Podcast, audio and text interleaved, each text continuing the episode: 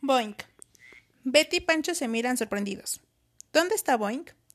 Quizá siga durmiendo, sugiere Betty. No, Boink siempre es el primero en levantarse, responde Pancho. A lo mejor ya se fue. Betty niega con la cabeza. No, Boink nunca se va del arroyo. Pancho frunce el ceño. ¿En dónde estará? Tenemos que encontrarlo. Así que empiezan a buscar a su amigo. Miran debajo del puente, buscan entre la hierba, pero Boink, la rana, no está por ningún lado. Cielos, exclama Betty, espero que no le haya ocurrido nada malo. ¿Quién sabe? dice Pancho. Quizá se ahogó en el arroyo.